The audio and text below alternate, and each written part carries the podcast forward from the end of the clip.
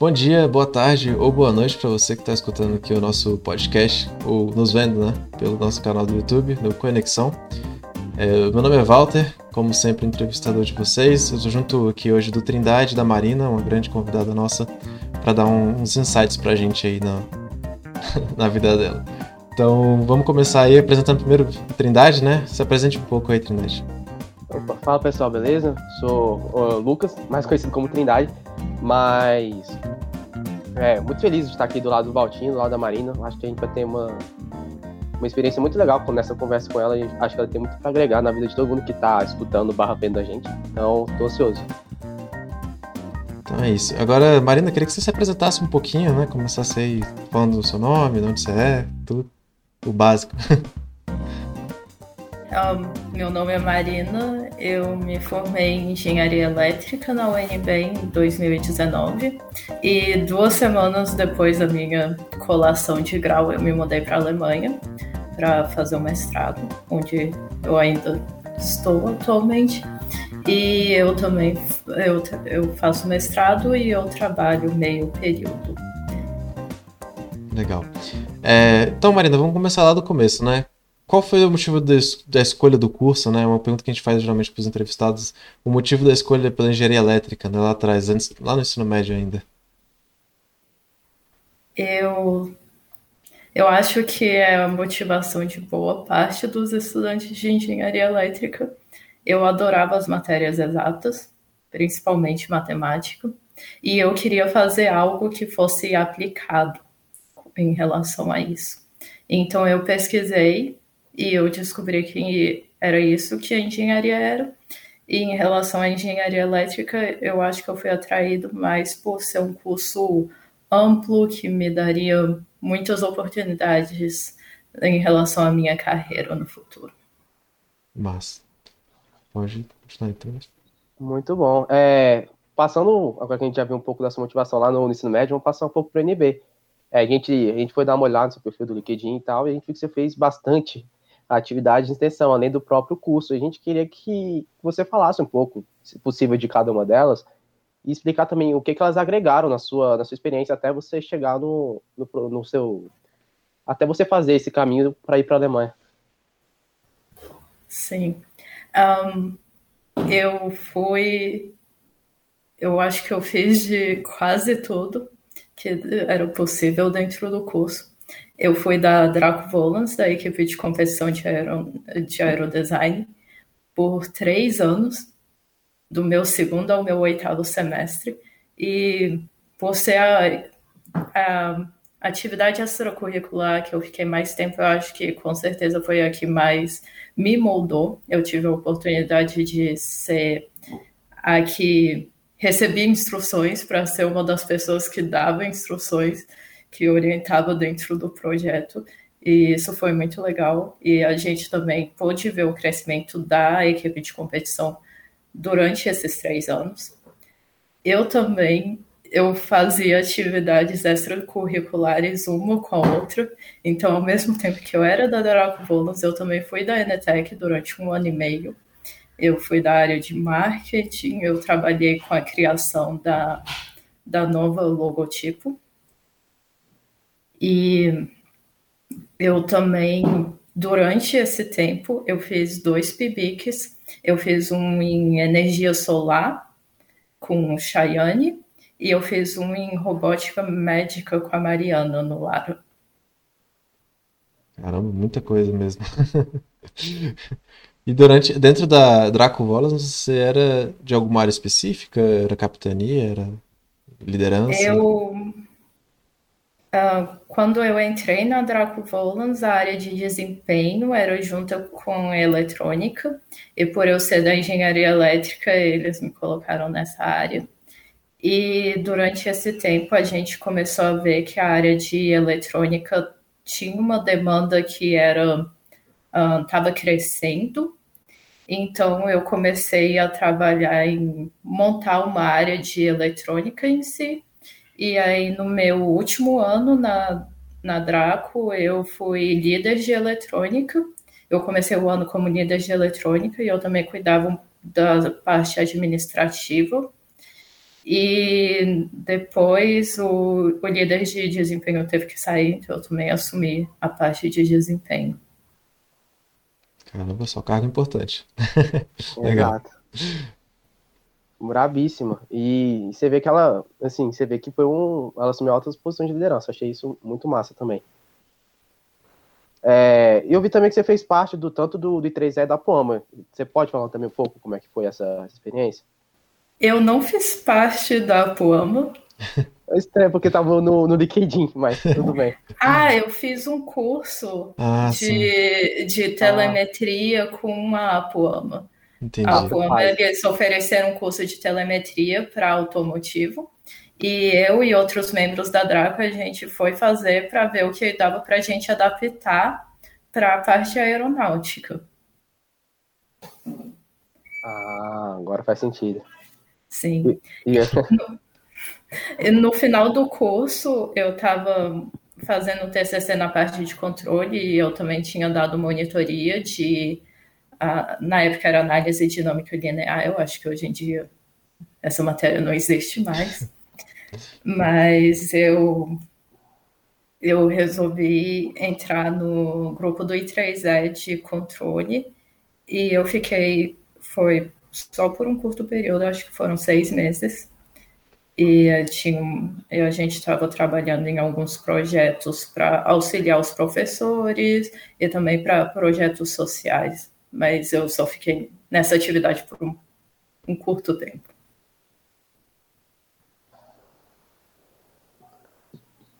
Muito bom, Valtinho.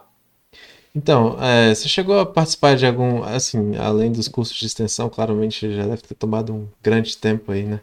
Você chegou a fazer algum estágio aqui no Brasil ainda? Ou alguma atividade remunerada, alguma coisa parecida? Eu não cheguei a fazer estágio no Brasil. Não, né? Não. Você vê, ela já estava focada já pra na, fora. na Alemanha. Exato. É, tá certo. É isso. E já que a gente já falou da Alemanha, a gente queria saber também o, o caminho que você fez, é, especialmente assim, que te fez decidir ir para fora do país. Assim, quando você decidiu, em que momento foi e como é que foi é, essa tomada de decisão?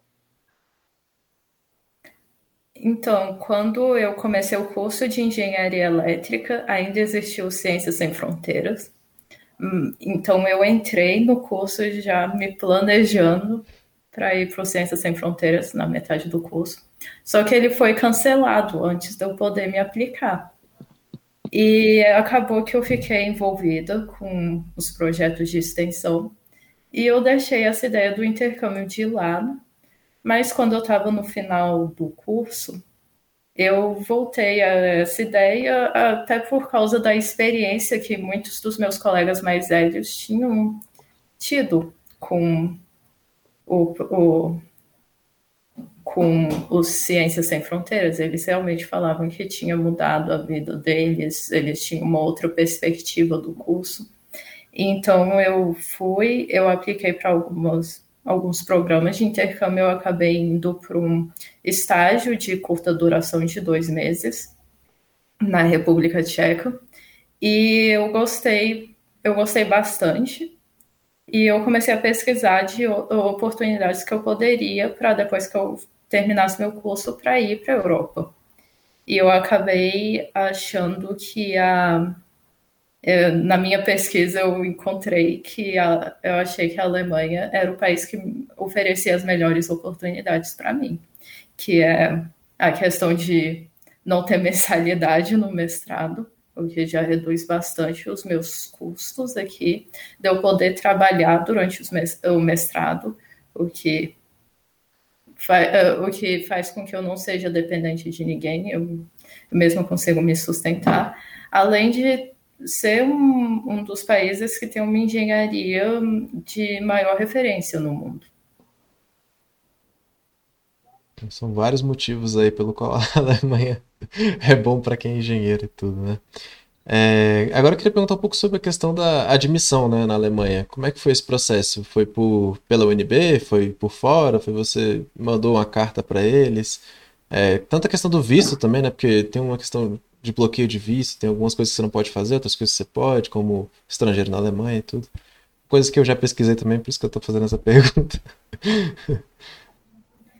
Então, eu apliquei independente da UNB. Eu fui fazer um. Eu pesquisei por programas de mestrado que fossem em inglês aqui na Alemanha.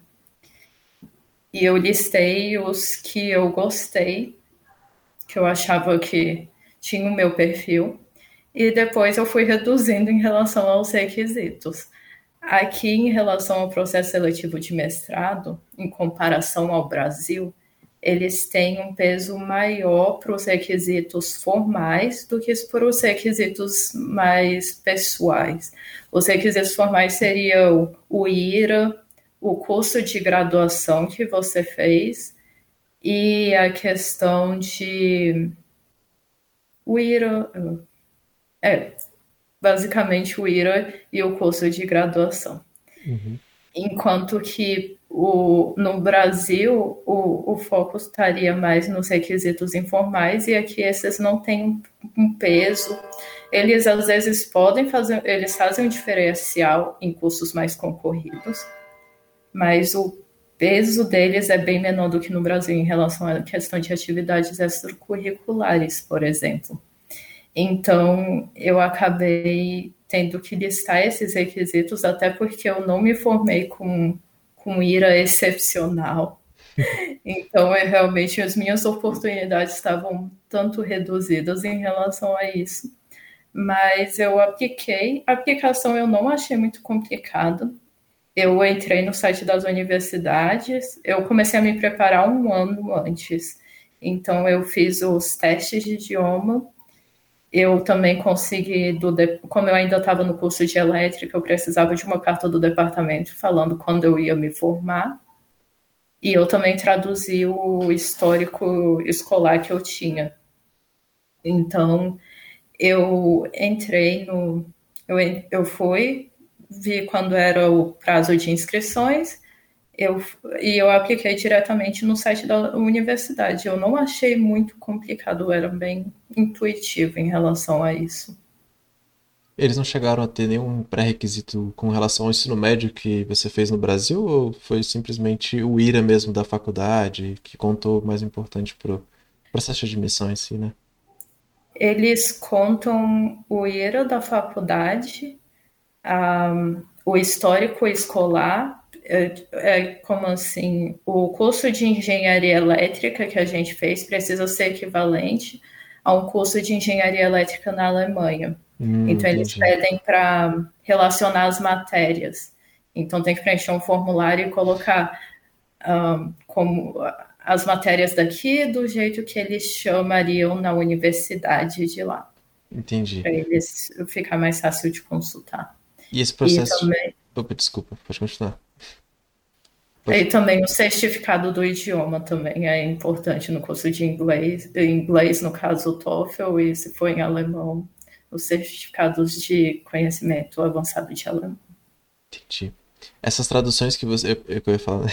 Essas traduções que você chegou a fazer do histórico, dessas coisas, foram para o alemão ou foram para o inglês? Então, o histórico escolar você pode pedir para o UNB o seu histórico escolar em inglês, que eles já traduzem. Tá. Uhum. E você pode, para a universidade na Alemanha, você pode enviar os documentos tanto em alemão como em inglês. Então, como eu já tinha o histórico escolar em inglês da UNB, eu não precisava pagar uma tradução extra. E o documento da, da universidade eu pedi, na época, o coordenador de curso era o João Luiz, e eu enviei um e-mail para ele perguntando se ele poderia escrever em inglês e ele escreveu em inglês. Então, também um problema menos.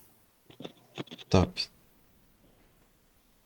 bacana. E muito massa essa parte de, de admissão da Alemanha, é, especialmente nessa parte acadêmica, mas tem, tem todo o desafio de, de adaptação quando você muda de continente, no caso, né? Então, eu queria saber, assim, quais foram os seus, os seus problemas de adaptação, se teve algum desafio grande, assim, que você teve que, que superar, é, tanto nesse âmbito cultural, nesse âmbito cotidiano, quando você fez a, essa mudança mesmo para a Alemanha. Então, a barreira linguística, para mim, é o maior desafio. Eu eu ainda não sou fluente no alemão, assim, melhorou, meu alemão melhorou bastante desde que eu me mudei para cá. Mas para mim, às vezes é muito difícil resolver algumas burocracias e também alguns alemães não têm muita paciência de falar com alguém que não domina o idioma. Então, eles não vão facilitar a linguagem para que eu possa entender. Mas alguns fazem isso, pelo menos. Eu também eu também tive um eu, eu só tive um semestre presencial na universidade aqui. Então, em relação a isso, eu também tive um tanto de dificuldade de construir amizades.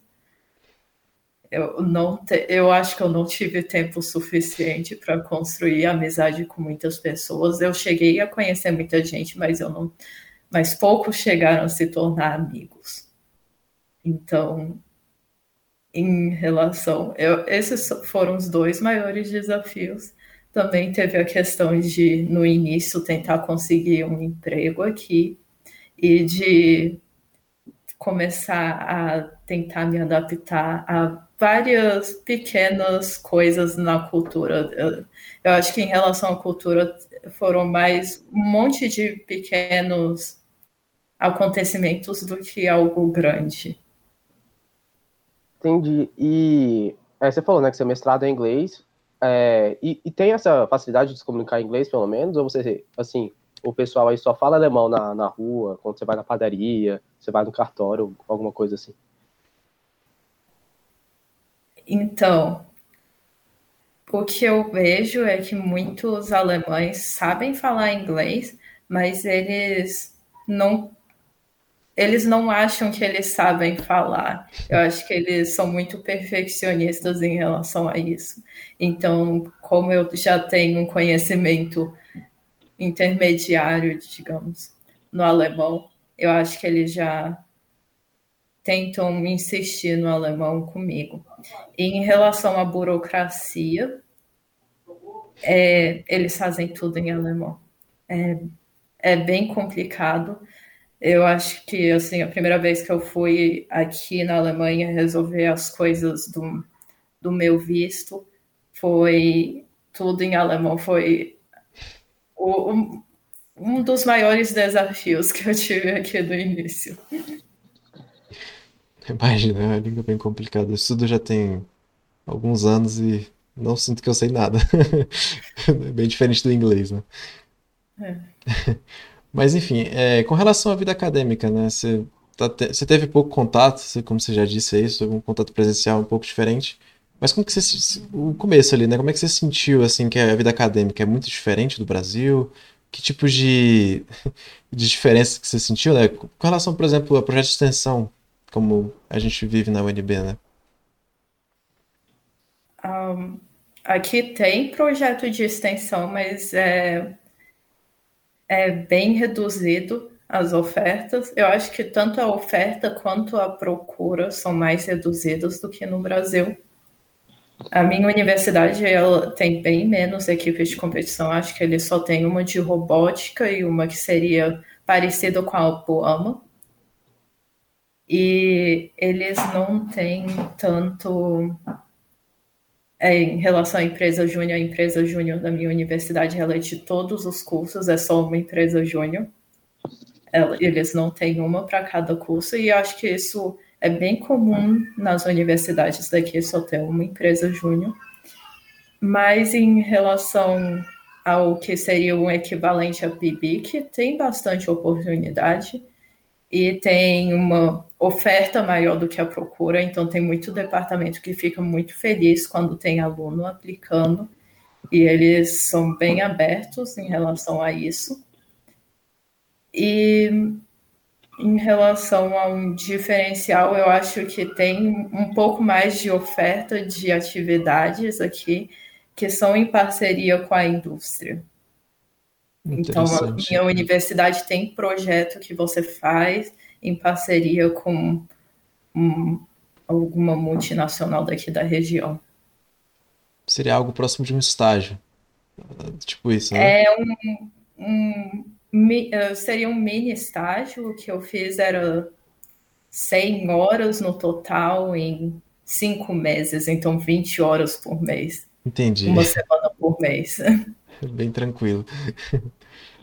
Interessante. Exato. É, realmente, imagina se a gente é, fosse no Brasil aqui ter essa, essa integração, ia dar, especialmente com empresas grandes aqui, ia ser realmente um, ia ser um contato profissional muito interessante dentro do, da universidade. E outra coisa também que eu acho interessante falar é a parte de, de adaptação, assim, né? Porque você estava falando que você, sofreu muito, especialmente com o idioma. E eu queria saber como é que você foi, foi aprendendo, assim, foi na cara de pau, você chegou e falou, não vou falar, tentar falar alemão aqui, se sair errado, dane-se, vamos, vamos, vamos se aventurar aí, ou foi, ou você tinha um certo receio e tal? Como é que era essa, essa adaptação a, ao país, assim?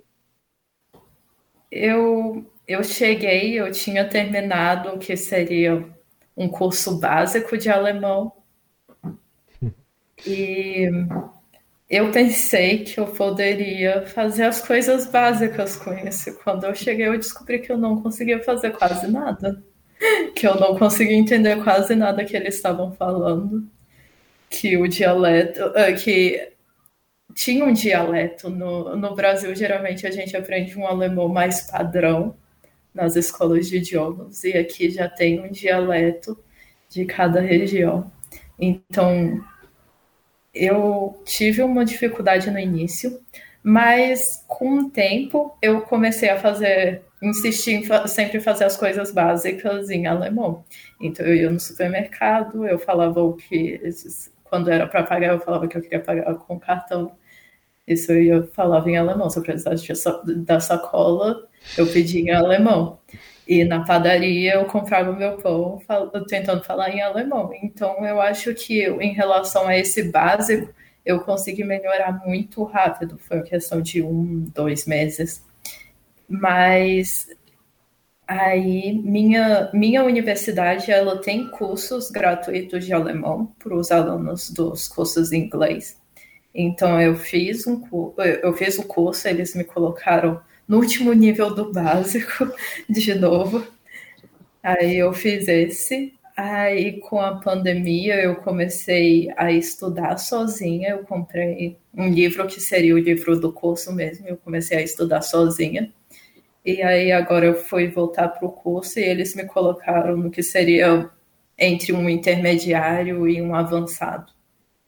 Então, eu acho que eu realmente consegui melhorar mesmo com, com a pandemia. Eu também comecei a assistir, tentar encontrar programa de televisão que eu gosto, encontrar youtubers que eu gosto, para pelo menos ter um contato maior com o idioma.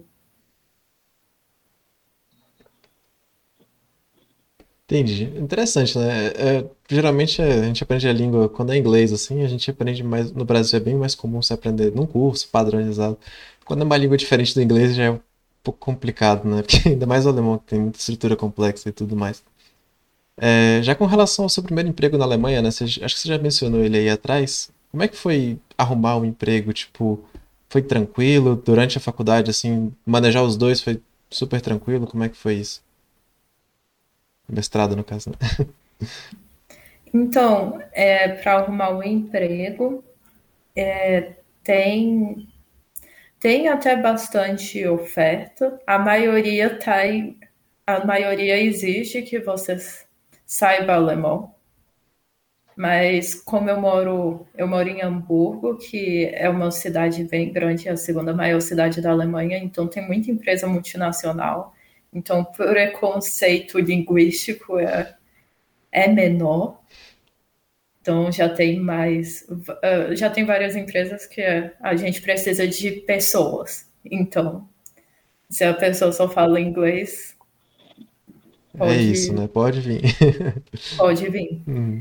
Então, eu comecei a aplicar. Eu, logo que eu cheguei aqui, foi o meu plano eu vim com eu vi com não muito dinheiro, então realmente a necessidade de aplicar para o emprego tava era bem grande. Aí eu comecei a aplicar e eu recebi muito não, ou só eles só me não respondiam. É, daqui a pouco a gente te chama, né? Aquele famoso. Pouca gente chama. Uhum. Enviava o, eu enviava o currículo, enviava, escrevia mensagem bonitinha no e-mail, às vezes escrevia uma carta de motivação e era sempre não. Então eu fui num. Eu comecei a tentar descobrir o que estava acontecendo porque eu tinha até bastante experiência em comparação ao que é muitos alunos que vêm para fazer o mestrado aqui. Então eu pensei que o que que está acontecendo. Aí eu fui no centro, a universidade tem um centro de carreiras que eles ajudam os alunos a preparar documento de aplicação. Eles também têm um workshop de entrevista. Então eu comecei a me dedicar às atividades dentro do centro de carreiras. Eu fui enviei para eles o meu currículo para eles verem. Eu participei de um workshop de entrevista e eu descobri que realmente eu não estava passando, até porque eu não estava entendendo como era a cultura de aplicar é, daqui em relação à aplicação de emprego. O currículo daqui geralmente tem foto, eles colocam, eles gostam de currículos mais longos, que tipo duas, três páginas, eles não se importam em relação a isso. E também e, e também eles chamam muitas pessoas, muitas poucas pessoas para entrevista. Se uma empresa para um estágio, eles recebem 20 aplicantes, 20 aplicantes, eles não vão chamar todos eles para entrevista, ou quase todos eles. Eles vão chamar dois ou três. Eles usam a entrevista mais como um critério de desempate do que realmente é, uma parte do processo seletivo em si, de, de tentar conhecer todos os candidatos. Então, ter um currículo muito bom é muito bom também no sentido de bem estruturado aqui é, faz um diferencial gigantesco. E depois que eu comecei a ajeitar meu currículo, eu realmente vi que o meu resultado passou de ser chamado para uma em cada dez aplicações que eu enviava para ser chamado assim em seis, sete em cada dez. Caramba, que massa. E, e como a entrevista é uma questão mais de desempate, eu também aprendi como falar, sempre dar exemplos pessoais. Eu acho que essa é, é, essa é a principal coisa em entrevista, sempre que eles forem, sempre que eles me perguntam qualquer coisa, eu busco resgatar algo que eu fiz em alguma das minhas experiências passadas, e acho que até nisso que as minhas experiências na UNB fazem muita diferença. Eu, eu passei por conflitos, eu passei por coisas boas nelas, uhum. eu tive resultados, eu também tive falhas, então eu consigo associar com muitas dessas experiências. Entendi. Cara, uma informação valiosíssima para quem quer ir para a Alemanha. Né? O currículo importa bastante. É, exato. É, capricha no currículo, enche bastante. É. E... Mas eu acho que até um pouco no Brasil isso se aplica, assim, é porque eu mesmo estava correndo atrás de estágio e realmente era é, como posso falar, o que a Maria, que aconteceu com a Maria aconteceu comigo, assim, de falar, pô, mano, não, não tô enviando, tô enviando, não consigo. Então acho que realmente né, investir no currículo é, é importante. E na entrevista, é, assim, conseguir conectar tudo é, é, importante também. Especialmente, eu queria saber também, assim, se se sofrer algum tipo de regionalismo, alguma coisa nesse sentido, de por você não ser alemão, vocês têm alguma preferência, ou já que você está numa cidade tão grande, assim, é, realmente é algo bem, pô, só, só quero gente que queira trabalhar, não, não tô ligando muito de, de onde você vem, o que, que você faz. Eu acho que tem regionalismo. Eu já tive um dos processos seletivos que eu tive aqui eu estava fazendo junto com uma amiga também estrangeira e eles me falaram na entrevista que só nós duas estávamos aplicando para essa vaga, que só tinha nós duas. E eles mudaram no meio do idioma na entrevista. Eles mudaram para o alemão. Nossa. e, e, e, aí eu meio que fiz em alemão no final. E no final eles recusaram nós duas. Caramba. Então, mesmo a gente tendo as experiências que eram ligadas em relação a essa vaga, então eu acho que no final eles realmente estavam privilegiando, eles estavam colocaram como prioridade ter alguém que fosse fluente no idioma alemão. Isso isso acontece bastante.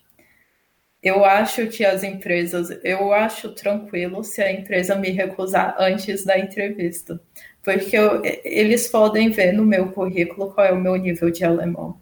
E se, eles, se para eles realmente é importante que a pessoa fale alemão, já, eu já tenho escrito no meu currículo que o meu alemão não é fluente. Então, eu preferiria que as empresas me recusassem antes da entrevista.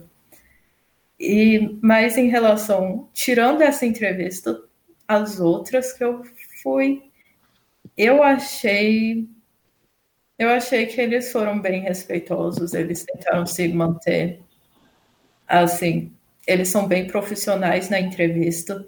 Não dá, eu não consegui perceber se eles se eles realmente tinham uma preferência para outro candidato ou se eles só estavam fazendo minha entrevista só por fazer, que nem às vezes eu isso eu conseguia sentir muito no Brasil quando eles já tinham um candidato escolhido e eles só estavam fazendo minha entrevista por fazer, enquanto que aqui eu acho que eles são bem neutros nesse, eles tentam se manter bem neutros durante o processo seletivo.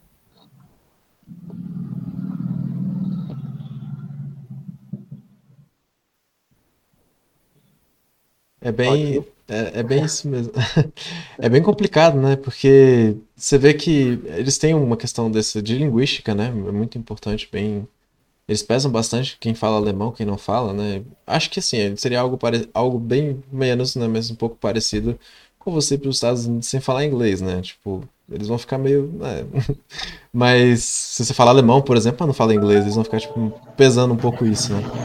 Mas realmente, no regionalismo é bem complicado, mas é uma coisa que sempre tem alguém que quer contratar alguém que é estrangeiro, então em algum momento dá certo.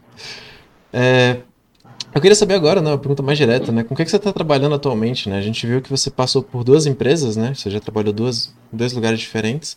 Aí você pode contar um pouco da experiência das duas, né? Eu não sei se você já falou da outra. Sim, eu eu estava trabalhando com. Eu comecei a trabalhar aqui com gerenciamento de projeto em uma empresa que faz serviços para a indústria aeronáutica. A indústria aeronáutica aqui em Hamburgo é bem grande.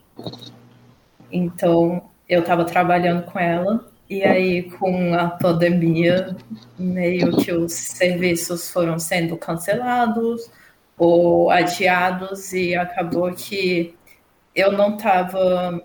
Eu, eu, eu, comecei a sentir que eu não estava ganhando, que para mim é o mais importante num, num trabalho, num estágio, que é a questão de aprender coisas novas, de ter a experiência.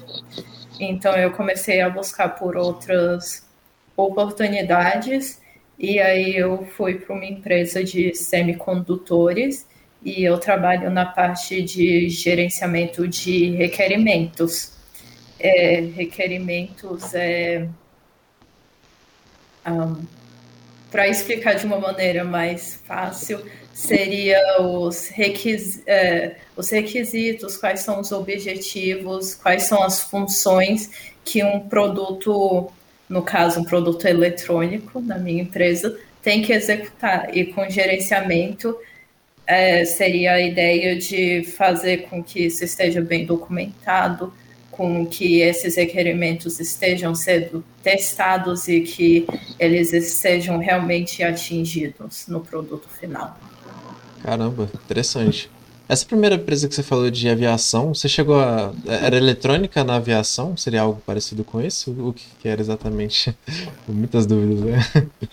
Era um pouco mais na parte de, de programação, eu diria eles eu estava trabalhando na área de gerenciamento de projeto e eu estava ajudando os os gerentes de projeto, no caso, com automação de algumas atividades é, no computador. Então eu tinha que programar, era principalmente uh, aquela VBA, que é a linguagem de programação do Excel, uhum. e também umas outras linguagens para fazer com que as atividades, fazer um, aquisição de dados, análise de dados para os projetos que eles estavam fazendo. Entendi. Caramba, que massa. Acho massa também. E essa parte da, da análise de requerimentos, né, que você gerencia essa, essa parte, você também entra em contato com, com os clientes, assim, ou você já pega o, digamos, uma, uma listinha do que fazer e você só, você só verifica se está batendo? Então, eu sou eu, eu sou assistente de gerenciamento de projetos. Eu não sou o gerente de projetos. O gerente de projetos é o meu chefe.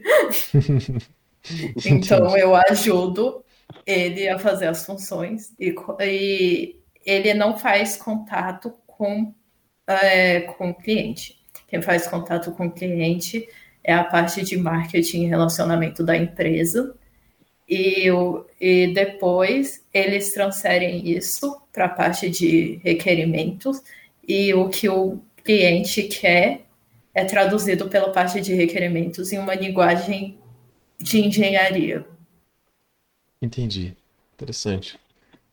É, sobre a questão do. Eu esqueci a pergunta agora que eu ia fazer. Enfim, se você tiver outra pergunta, pode continuar, Trindade. Não, na real eu já, eu já ia puxar pra última, mas se quiser. Tá, eu vou, eu vou tentar lembrar aqui que a pergunta era boa. Agora fiquei triste. Quer tentar? Vou, vou fazer então. Ah, lembrei, não, lembrei, lembrei. Lembrou? Uhum. Então mete o bala. É. A pergunta era a seguinte: é, com relação a, ao trabalho na Alemanha, né? Tem aqui uma restrição de vista. A gente chegou a, a perceber um padrão no, nos, lá no LinkedIn que você colocou sempre meio período, né? É sempre um trabalho de meio período, nunca um trabalho full time, né? Que seria enfim, né, um emprego formal, né? Talvez por partes, porque você está fazendo mestrado, né? Isso atrapalharia, tá, provavelmente. Mas tem algum tipo de restrição, por exemplo, se você não fosse fazer um mestrado, se você fosse literalmente para a Alemanha para trabalhar como engenheiro, você poderia simplesmente chegar lá e assumir uma, uma função em uma empresa determinada full time, assim, 40 horas por semana e tudo? Ou tem algum tipo de restrição? Se você está aplicando diretamente para o emprego, você vai ter o, o visto para o emprego ou a permissão de residência, você tem que aplicar para esse visto. Se você não estava estudando na Alemanha, você tem que aplicar para esse visto do Brasil. Se você está estudando na Alemanha, você pode aplicar para esse visto na Alemanha. Eu, no caso, eu tenho visto relacionado ao meu mestrado. E o visto de estudante, o de mestrado, ele dá a permissão para eu trabalhar o ano inteiro em meio período ou metade do ano em período completo. Entendi. E eu escolhi trabalhar o ano inteiro em meio período. Até por questões né, de vivência, né, salarial. Até, é, que uhum. aí eu tenho a possibilidade de estudar e trabalhar. Então, para mim, essa é a melhor opção. Entendi. Não, legal, era respondeu perfeitamente essa. Ah, surgiu. Eu tive mais uma pergunta agora, antes de fazer a última, porque é, você, você falou que você tem um trabalho de meu período. E eu queria saber como é que é essa relação do você fazer um trabalho de meu período e você se sustentar na Alemanha. Porque assim, se a gente fosse passando para o Brasil, é, é impraticável você querer fazer um trabalho de meio período e, e se manter sozinho. Eu queria saber como é que é essa relação do, do custo de vida e com o trabalho que você tem. Você consegue se manter? Você consegue ter uma, uma qualidade de vida? Então, aqui no Brasil, esse trabalho que eu faço, eu sou, meu trabalho se chama Working Student, estudante trabalhador. Uhum. Esse tipo de trabalho, eles são obrigados a pagar de acordo com a lei do salário mínimo da Alemanha. Que top. que é, hoje em dia, o salário mínimo na Alemanha é 9,50 euros por hora. E todas as empresas, maior parte das empresas pagam mais do que o salário mínimo. Isso mesmo para meio período. Isso mesmo para meio período. Caramba. Então, para quem quer saber, já pode tentar estimar aí quanto que você receberia. Uhum. em relação aos salários para esse tipo na engenharia, o que eu encontrei num grupo da minha universidade aqui de Hamburgo é que as pessoas recebem entre 12 e 20 euros por hora. Caramba. Então, é. se você calcular os 12 euros, você já vai estar recebendo mais de 800 euros por mês. Que, sim, aqui em Hamburgo dá para se sustentar com, com 800 euros por mês. Legal. Até questão do câmbio, né? Tipo, comparado ao real, né? Enfim, 800 é, euros é, é, é, um absurdo, né? É, ela trabalha é. no período, ela ganha mais que engenheiro formado. Exato. Trabalhando integral. Olha isso. E se fazer a, a tradução da, da moeda, né? É, ela ainda claro. tem vantagem porque ela não precisa pagar a, a, o mestrado. Então, tipo, já é também um corte de custo bacana. E muito interessante. Quer fazer a última volta, já que eu fiz essa? Ah, pode ser. Bom, a última pergunta é uma pergunta clássica que a gente sempre faz para todos os que passam por aqui, né? Que dicas você daria para um estudante, né? No caso, as pessoas que estão nos escutando aqui, qual seria a dica de ouro aí, ou qualquer outra dica, né, que seja mais tranquila, de como trilhar um caminho parecido com o seu, né? No, no caso, você foi pro exterior, né? Eu ia falar um caminho de sucesso, mas sucesso é relativo, a gente sempre sabe. Qual que seriam as suas dicas aí, né? aprender ou aperfeiçoar algum idioma estrangeiro. Se você sabe o inglês, se você não se sente confortável com o inglês, talvez aperfeiçoar o inglês. Se você já se sente confortável com o inglês, veja a oportunidade de aprender algum idioma estrangeiro, seja lá qual for, qualquer idioma, abre muitas oportunidades. E eu diria que também, para quem está pensando em ir para o exterior, em fazer um mestrado no exterior, coloque a Alemanha na sua lista de opções. Mestrado aqui é gratuito, você consegue se sustentar trabalhando meio período. E também tem muitas oportunidades. A indústria de engenharia que é gigantesca, tem área para quem gosta de potência, tem área para quem gosta de telecomunicações, para quem gosta de aeronáutica, automotiva, claro. Eu acho que automotiva é o que mais chama atenção, também energias renováveis. Então tem espaço para todo mundo aqui. Entendi. Caramba, que massa. a gente ficou até um pouco animado aqui, assim. Eu fiquei, pelo menos, sem Trindade. eu, putz, se eu tivesse tempo, eu mudava o meu fundo agora pra Alemanha. Bom, então acho que com essa pergunta a gente vai finalizando por aqui. Muito obrigado a todo mundo que escutou. Não esqueçam de seguir a gente nas redes sociais. É, bom, não, se quiser se despedir um pouco aí, Trindade, depois passar pra Marina. Claro, agradeço, especialmente a presença da Marina. É, acho que aí é importante a gente ter essa, essa visão diferente, essa visão até europeia, eu diria, de, de, como, de como de um caminho que a gente pode seguir dentro da engenharia. Eu acho que é importantíssimo. Muito obrigado, Marinho. Valeu também, Valtinho. Você não posso deixar de agradecer o meu, meu companheiro de, de podcast. E agora deixar espaço para a Marina para dar o tchau dela. Então, por favor, Marina. Ah, muito obrigado. É, vocês pelo convite, claro. E obrigado a todo mundo que está ouvindo. É isso, obrigado, galera. É, é isso. obrigado, galera. Até a próxima.